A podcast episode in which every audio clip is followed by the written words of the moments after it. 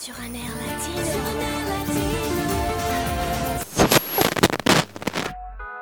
Ese cuerpito que tú tienes, el traje de baño chiquitito te queda.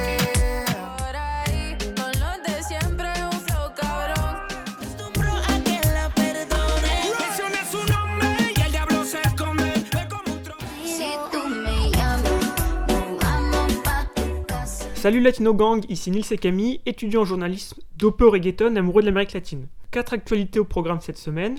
Une ancienne fosse commune précolombienne a été retrouvée au Pérou, une découverte historique importante. La Bolivie vit une grève générale depuis lundi dernier à cause d'une loi sur le blanchiment d'argent. Au Chili, les députés ont voté le début d'une procédure de destitution contre le président Sébastien Piñera. Et pour finir, on vous parle d'une fresque protégée par la Cour constitutionnelle en Colombie. Direction le nord du Pérou, où des archéologues ont découvert une ancienne fosse commune contenant environ 25 squelettes précolombiens, pratiquement intacts, principalement de femmes et d'enfants.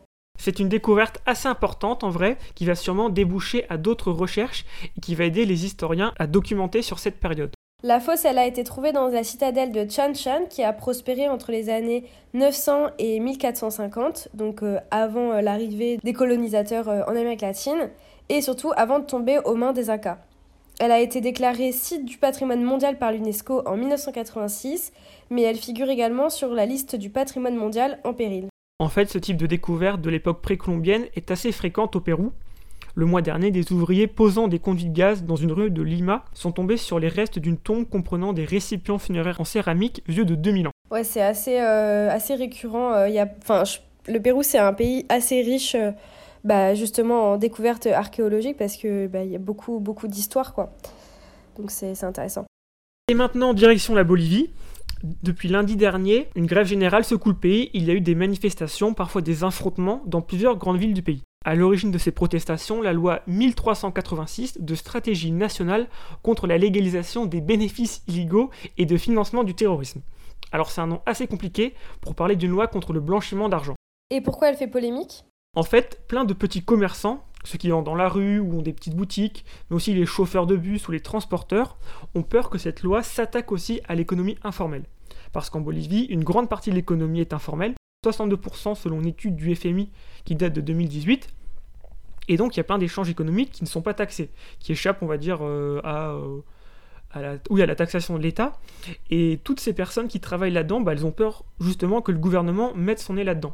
Et c'est vraiment ce qu'ils comptent faire? Bah, c'est un peu ambigu, parce que le texte parle bien du problème de l'économie informelle qui faciliterait le blanchiment d'argent, mais le vice-ministre chargé de la coordination avec les mouvements sociaux a assuré que la loi 1386 n'affecterait pas le secteur informel, mais seulement ceux qui s'enrichissent de manière illégale. Donc bon, c'est assez dur de savoir euh, quel effet euh, la loi aura concrètement, mais c'est un peu bizarre de différencier l'économie informelle et ceux qui s'enrichissent de manière illégale. On ne sait pas trop comment ils feront euh, vraiment la différence en fait. En tout cas, plusieurs membres du gouvernement ont accusé ceux qui appelaient à la grève de vouloir déstabiliser le pays. Oui, il faut pas oublier que la Bolivie, c'est un pays très divisé politiquement, surtout depuis les manifestations de 2019 qui avaient conduit à la fuite du président Evo Morales au Mexique. Pour les partisans du président, il s'agissait d'un coup d'État et depuis le retour du parti de Morales au pouvoir, la situation ben, reste tendue. Ouais, mais pour les manifestations qui ont lieu en ce moment, faut pas oublier que ce sont des secteurs plutôt populaires qui sont mécontents, et donc des secteurs plutôt favorables au président Luis Arce et à son parti le MAS.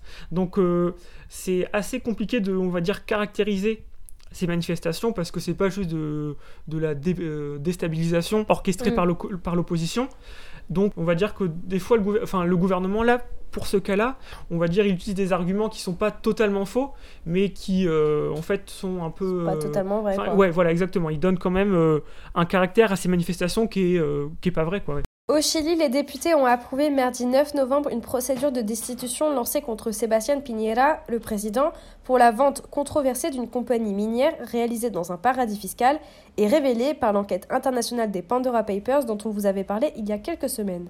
Le président de droite, qui est l'un des hommes les plus riches du Chili, serait impliqué dans la vente de la compagnie minière Minera Dominga à Carlos Alberto Delano, un homme d'affaires et ami du chef d'État, pour 152 millions de dollars. Ce qui est déjà assez louche. Ouais. Euh, la transaction, elle a été opérée aux îles Vierges britanniques et elle devait être effectuée en trois versements avec une condition pour le dernier paiement, ouverture des guillemets, qu'une zone de protection environnementale ne soit pas établie sur la zone d'exploitation de la société minière, comme le demandent les groupes euh, écologistes. D'après l'enquête, le gouvernement de Sébastien Piñera n'a finalement pas protégé la zone où l'exploitation minière était prévue, si bien que le troisième paiement a bien été effectué. Donc il y a de quoi de douter de son innocence. hein. Ouais. Après, à voir euh, ce qui se passera une fois le, que le- la destitution arrivera au Sénat, parce que là c'est plus compliqué. Il me semble qu'il faut qu'il y ait euh, Ouais. les deux tiers des sénateurs qui votent pour la destitution.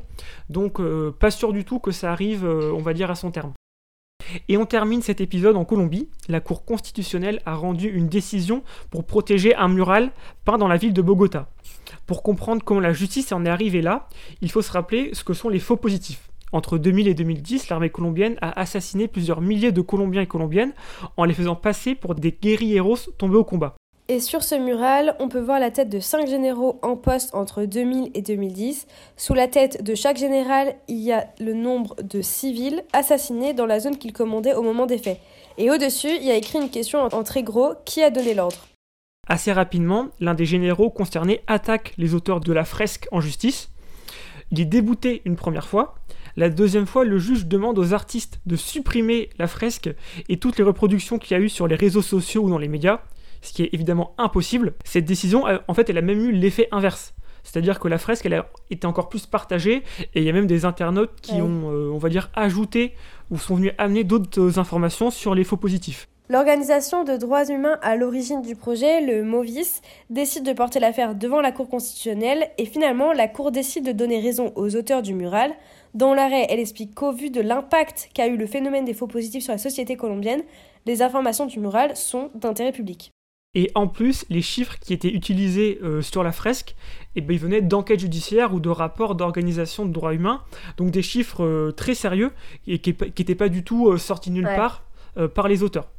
Et les juges, ils ont aussi rappelé que la justice n'a pas le monopole de la la mémoire, mémoire. sur euh, les faux positifs et sur le confirmé de manière générale, et que ça peut aussi être dans la rue et sur les murs que ça peut se, se produire et se manifester.